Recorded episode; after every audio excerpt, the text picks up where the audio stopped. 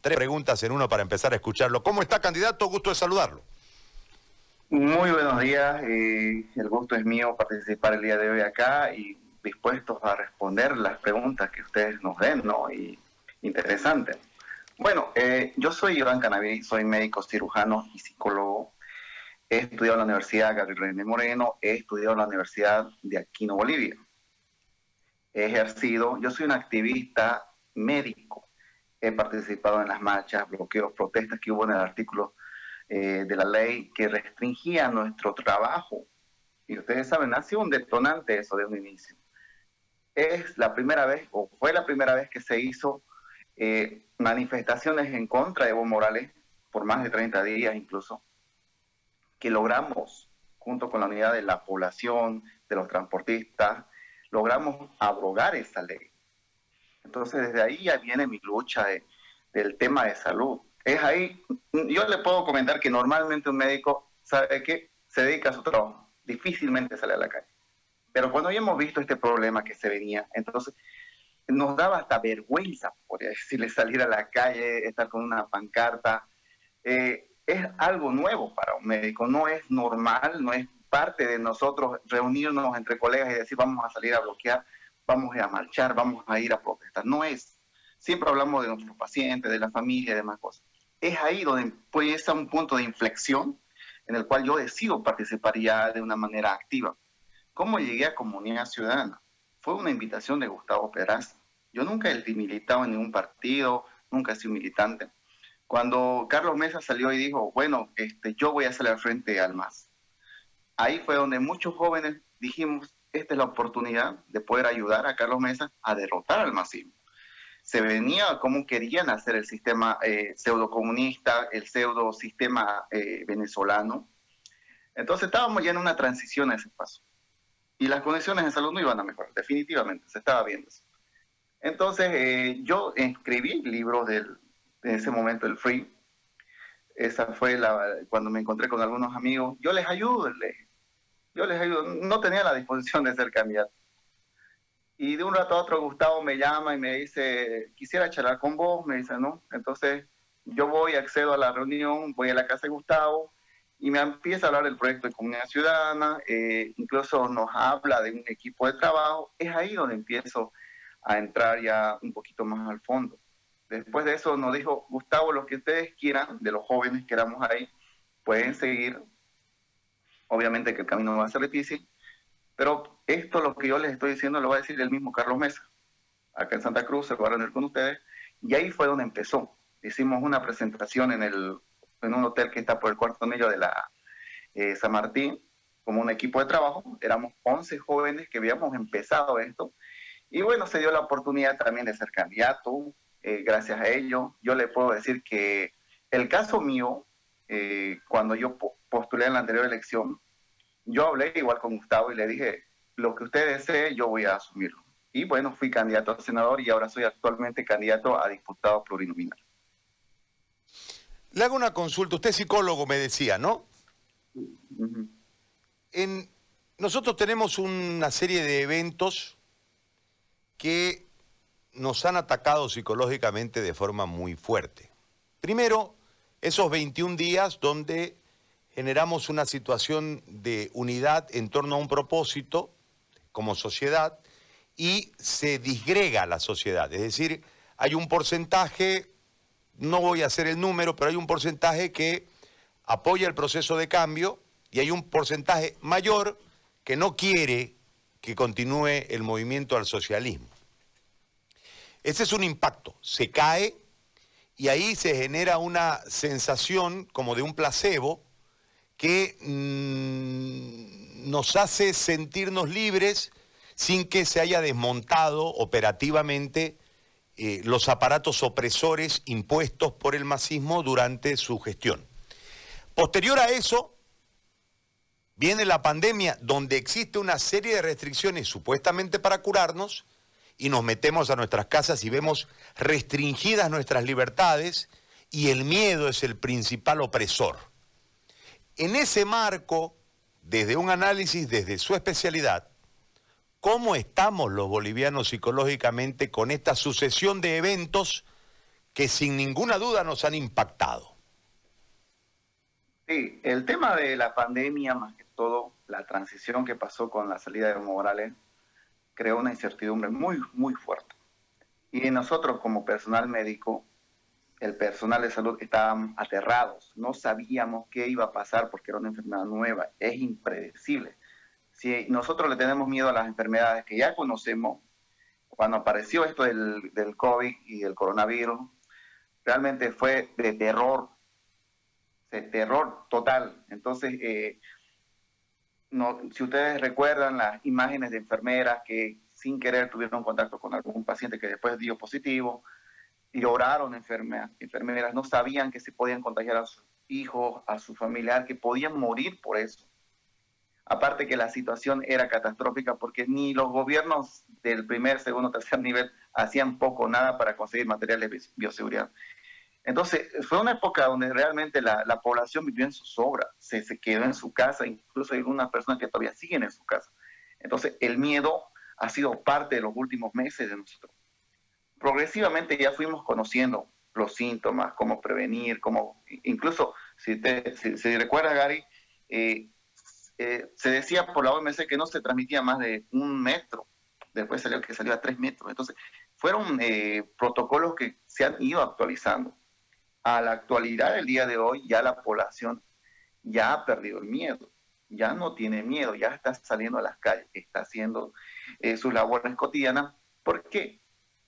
Porque aparte también está el problema de la crisis económica. Si ya no trabajo, no como. Entonces también se ha visto, y ahora estamos viendo estadísticamente, que los casos han empezado a disminuir.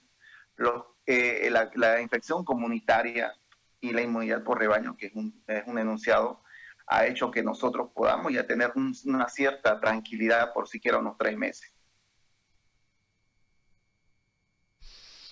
Ahora, doctor, le pregunto sobre la campaña.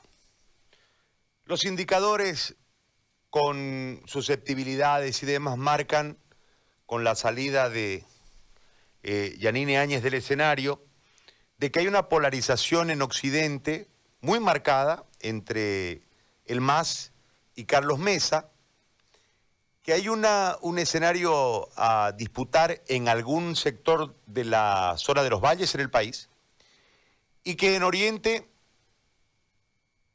con el vacío de, Yanine Áñez en el Beni, es otro escenario a disputar, con un porcentaje, uno entiende, eh, importante desde la percepción en favor del candidato Camacho y una nítida diferencia en favor del candidato Camacho aquí en Santa Cruz.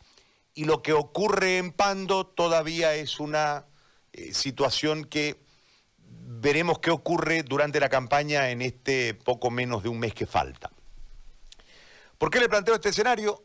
Porque hay un, segmento muy fuerte, 31% de no sabe, no responde e indecisos, eh, que aparentemente es a lo que se está apostando. Hay una conducta preelectoral de parte de comunidad ciudadana de no participar en la guerra sucia, pero hay una serie de ataques en este momento que primero eran contramesa y hoy a través de unas fotografías con Almaraz y demás también tienen que ver con la cuota, entre comillas, cruceña dentro del binomio que es este Gustavito Pedraza y que va a tener una repercusión en ustedes, que son los que sostienen la campaña en Santa Cruz.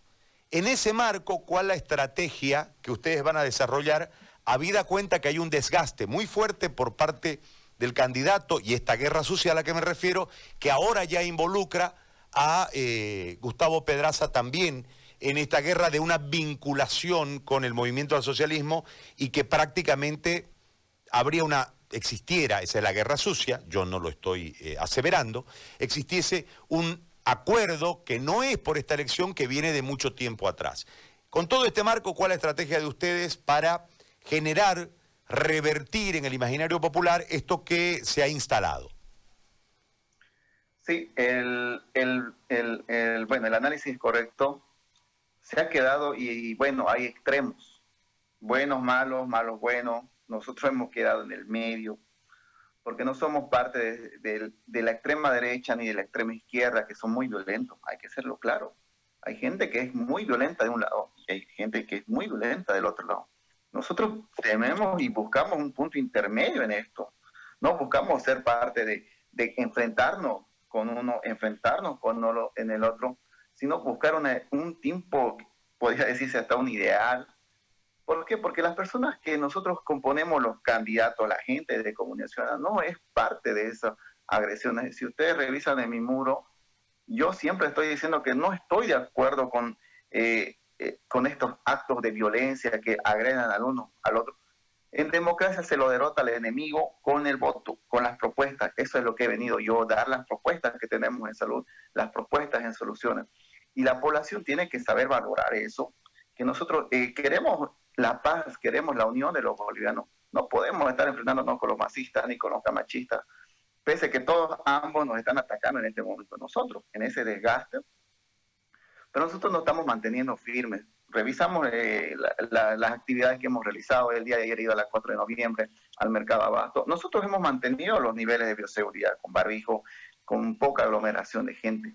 Entonces, estamos tratando de cumplir lo que dice la norma de la Corte, aunque muchos no lo hagan. Sería triste ¿no? que algún candidato eh, contagie a un familiar solamente por haberse acercado. Eh, sería terrible. Tenemos todavía una opción de un rebrote y es inminente. Esta enfermedad no se conoce a cabalidad. Entonces, queremos evitar eso, que nos digan, bueno, mi hijo fue a ayudarte y, se contagió. Entonces, nosotros pregonamos eso. En absolutamente todas las actividades estamos con barbijo. Si en este momento estoy sin barbijo yo es porque no hay nadie más en la sala.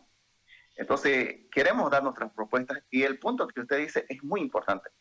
El 23% es indeciso. Entonces, ¿nosotros qué estamos yendo a decir? No estamos yendo en un auto, pasarnos y listo estamos yendo a los mercados, yo estoy yendo a hablar con la gente, decirle, mire, yo soy médico, sé la problemática de salud, deben ofrecer estas soluciones que nosotros tenemos. Eso es lo que debería ser una campaña normal. Bueno, le hago la última consulta desde su área. Nosotros estábamos viendo desde lo que aconseja la Organización Mundial de la Salud, que dice que debiese haber por cada 10.000 habitantes una terapia intensiva por cada mil médicos, cada mil habitantes, tres médicos. Y estamos lejísimos de eso.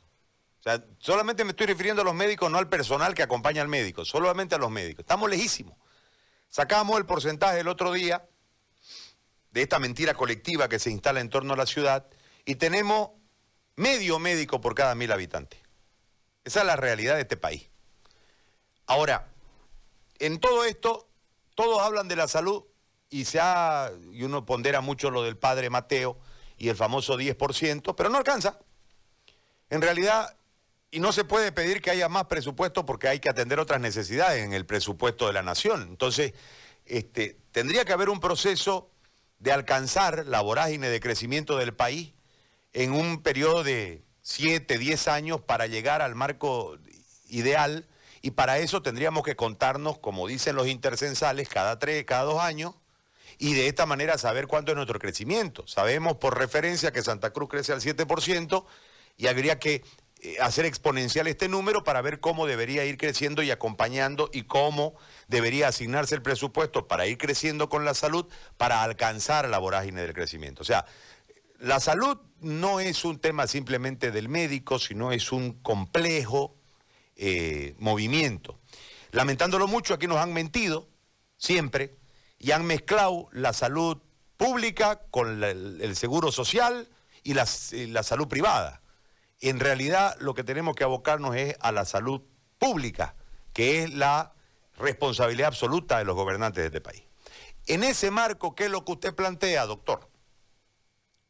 El tema de salud es muy complejo. A veces eh, se escucha a los políticos tradicionales, eh, llamémosle así a las actuales autoridades, que yo he escuchado en varias alcaldías, en varios municipios sus dimos, dicen, mire, no vamos a contratar personal porque, porque no tenemos ningún caso todavía. O sea, esperan que uno se enferme, contagie, muera recién para actuar. Nosotros tenemos soluciones concretas al tema de salud. Y sabe que lo más interesante es haciendo gestión. Tenemos un déficit terrible de terapias intensivas pero tenemos un déficit de personal terriblemente peor todavía de médicos intensivistas. Por si la gente no sabía, para nosotros especializarnos, tenemos que dar un tipo PCA.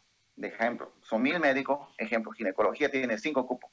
Los mil médicos tienen que postular para esos cinco cupos. Así está. Mucha gente no puede especializarse porque los cupos son limitados, no hay. Entonces, ¿qué, ¿qué, tal si compramos todos los equipamientos y no hay personal? Eso es lo que ha pasado.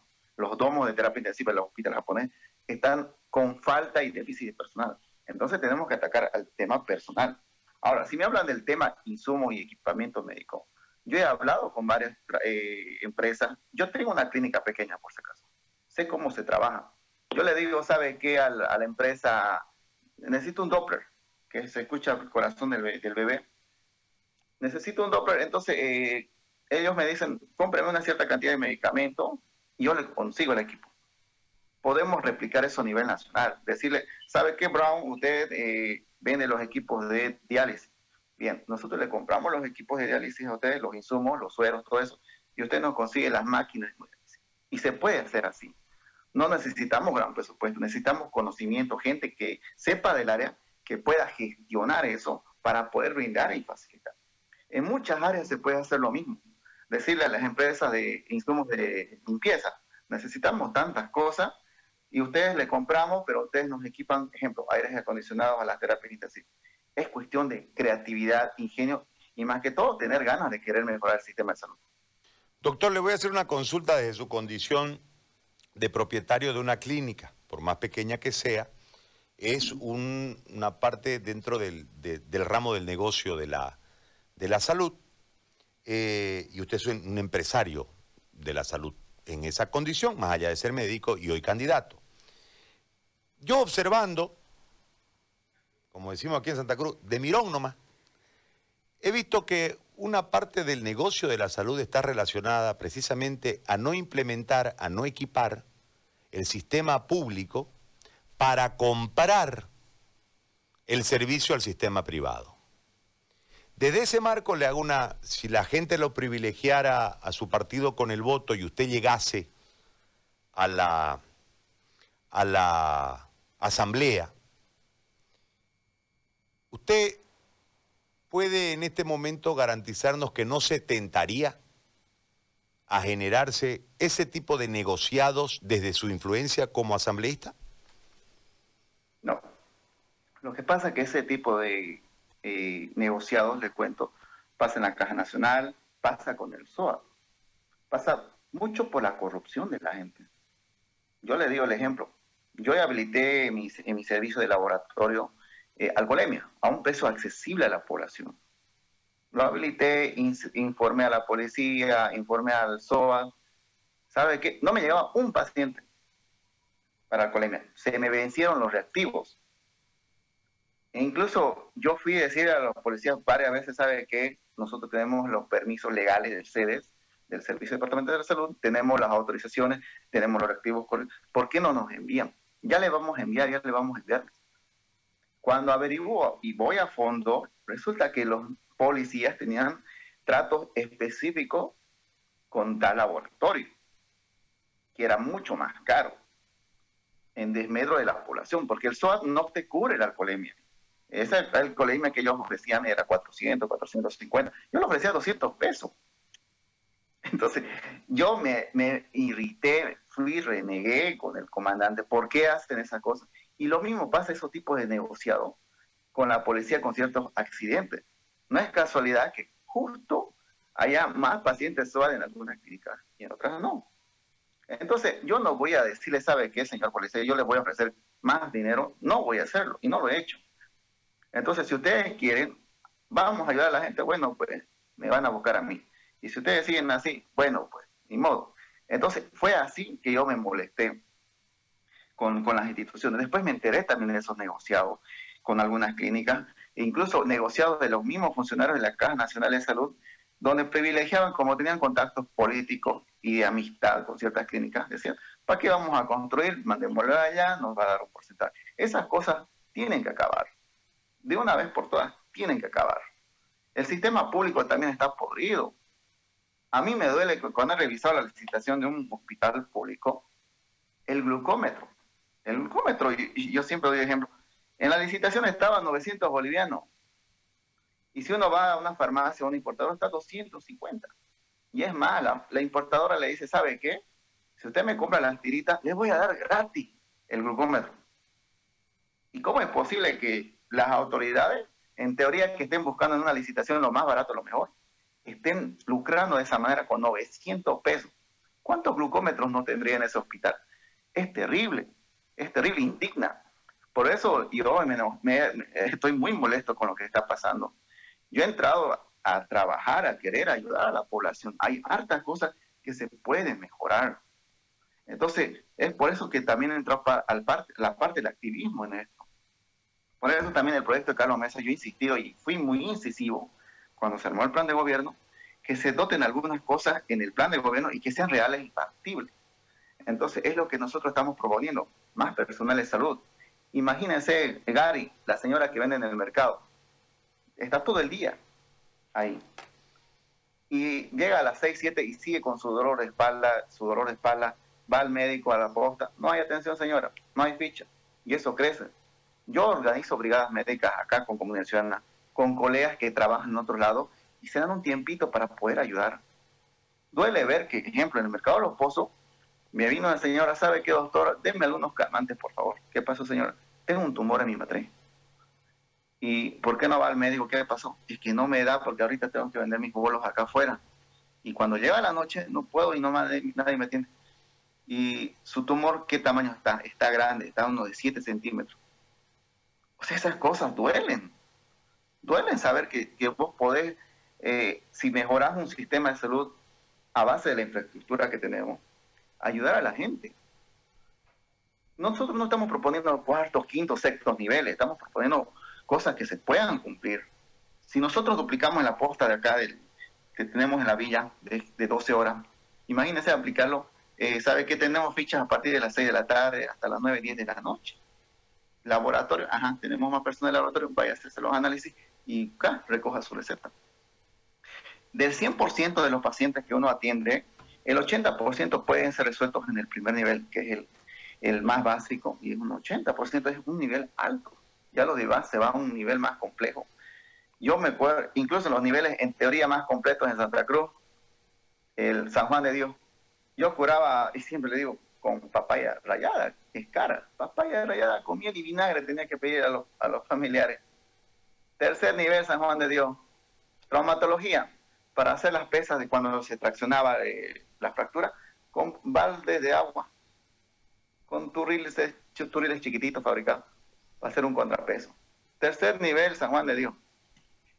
Terrible, terrible. Las situaciones que he vivido igual cuando me...